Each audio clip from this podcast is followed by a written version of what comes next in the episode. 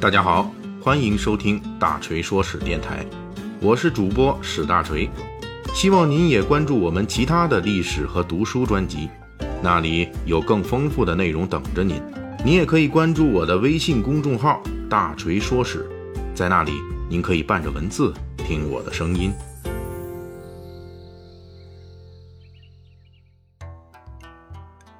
上一期的三国细节解密，咱们聊了《三国演义》中怒鞭督邮这个著名故事与历史事实之间的异同。咱们本期要说的呀，则是怒鞭督邮中一个不太引人注意的细节描写。而正是《三国演义》中的此处细节描写，无意中展现了历史上的刘备的真实一面。这是什么细节描写呢？就小说中描写张飞怒鞭督邮，刘备赶到现场，取出自己的安喜县尉的印绶，挂在督邮脖子上，然后吊民伐罪，大骂督邮是如何虐待百姓的坏蛋，然后弃官潜逃的。大家注意啊，在《三国演义》的雏形。成书于元代的话本《三国志平话》中，这段怒鞭督邮的故事是跟后世《三国演义》的故事有很大差别的。在这里，大锤要先讲述一下这段故事在《三国志平话》中是什么样的。刘关张三人因为投奔自己的人比较多，去安喜县上任的过程中耽误了报道期限，被上级定州太守袁乔当众责骂，并要追究责任。张飞当晚暴走。潜入袁太守家，将袁乔杀害。随后，督邮奉命前来调查，一到安喜县就要把刘备判成凶手。虽然凶手确实是刘备的三弟张飞，但是因为督邮比较跋扈，没有经过调查，也没有任何证据，上来就要办刘备。结果呢，把咱们这个张三爷给惹怒了，啊，引起了这个张飞的第二轮暴走，把督邮绑起来打了一百棒子，直接就把督邮给打死了。您想想，这张飞得多大力气啊！这张飞这一百棒子打下去啊，不仅把这个督邮给弄死了，还把督邮的身体给打碎了，打成了六块。张飞还把督邮的脑袋单独挂在安喜县北门示众。然后刘关张三兄弟知道自己残杀朝廷命官，只能逃到太行山上落草为寇。罗贯中在写作小说《三国演义》的时候，明显更多借鉴了正史《三国志》及裴松之著的内容。而对《三国志平话》的这一段怒打督邮分六块的情节，做了巨大的改动。罗贯中删除了张飞夜袭太守府，引发督邮查案这个情节，这样就排除了刘关张三兄弟面对督邮时的理亏。按照原来《三国志平话》的剧情，这张飞不杀太守，就不会引来督邮巡查。同时又特别补充说。督邮前来巡查，是因为东汉朝廷要裁撤镇压黄巾军有功将领的缘由，这样就不是刘关张杀伤人命在先了，而是朝廷趁着黄巾军风头过去了，就来了一个过河拆桥。而罗贯中还增加了督邮殴打当地德高望重的众多老人这一情节，来暗示督邮是个残暴的坏蛋，活该被张飞暴揍。尤其重要的是，罗贯中。继承了正史《三国志》中的描写，特别安排了一个情节，就是刘备最后把自己的安喜县尉印绶套在了督邮脖子上，然后弃官潜逃。把印绶挂在督邮脖子上，这是正史中的刘备干的事儿。而这个小细节被罗贯中完整继承了下来，就是这么一个小小的细节，保留下了历史上真实的刘备所不为人知的一面。什么不为人知的一面？不就是把象征这个安喜县尉职权的印绶给挂督邮脖子上了吗？相当于刘备弃官跑路之时，借督邮的脖子把印绶还给朝廷。那么这算什么细节呢？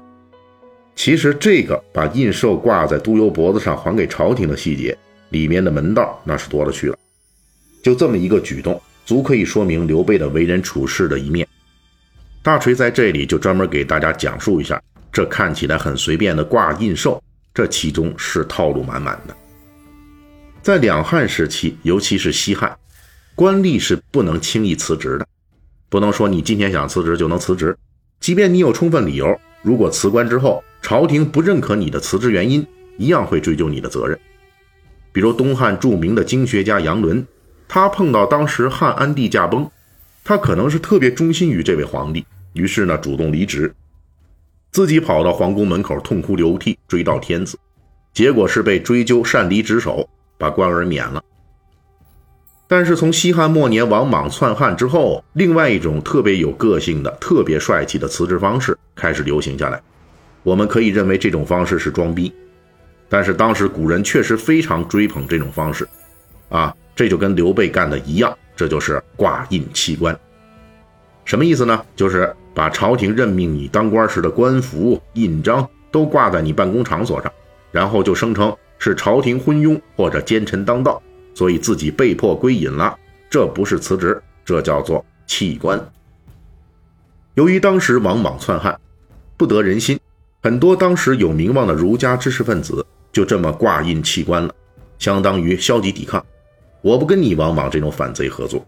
结果呢，王莽被推翻之后，在后继的东汉王朝统治时期，这种挂印弃官就被知识界，特别是官场人士普遍认为是非常潇洒。非常帅气、充满正义感的行动，而且东汉朝廷出于维持刘姓统治的需要，又特别宽容甚至鼓励这类行动。东汉王朝的开国皇帝光武帝刘秀就公开表扬过，这种面对上级腐败无能、倒行逆施而挂印辞官的做法是非常有读书人气节的。在东汉时期，这类挂印弃官的风气很是流行。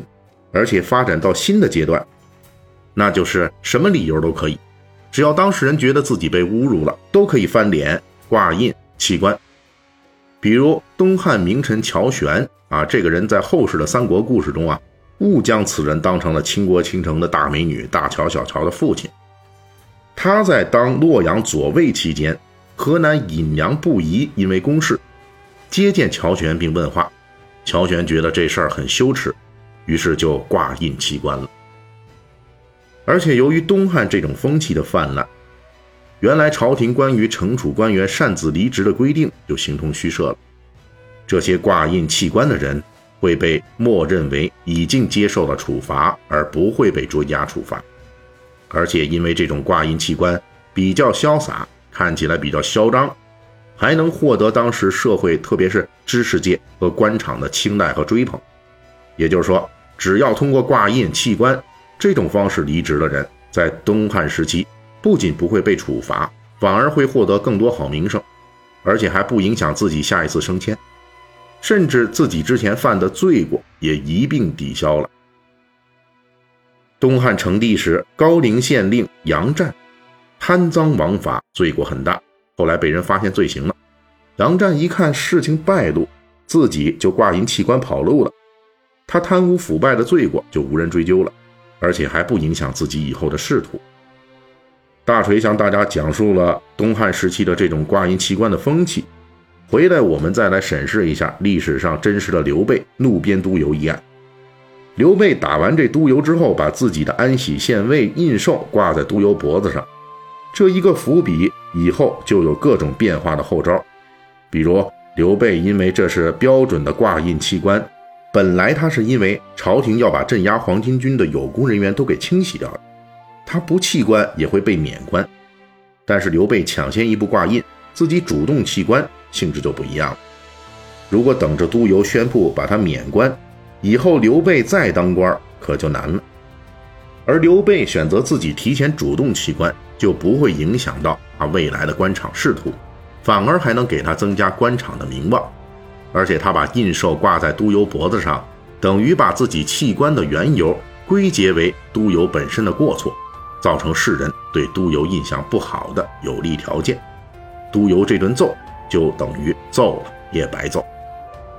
而且刘备啊这种旁人看起来起于贩夫走卒的白丁，却能做出了深度符合当时儒家知识分子价值观的挂印弃官行动，其作案时的潇洒帅气。无疑也给自己在当时的士人阶层那里大大增加了魅力值。《三国演义》保留了这么一个挂印弃官的历史细节，就是这样将真实历史中的刘备的那种机智果断、率性任侠，并且努力去让自己的行为举止符合当时儒家人士价值观的作风，真实的还原了出来。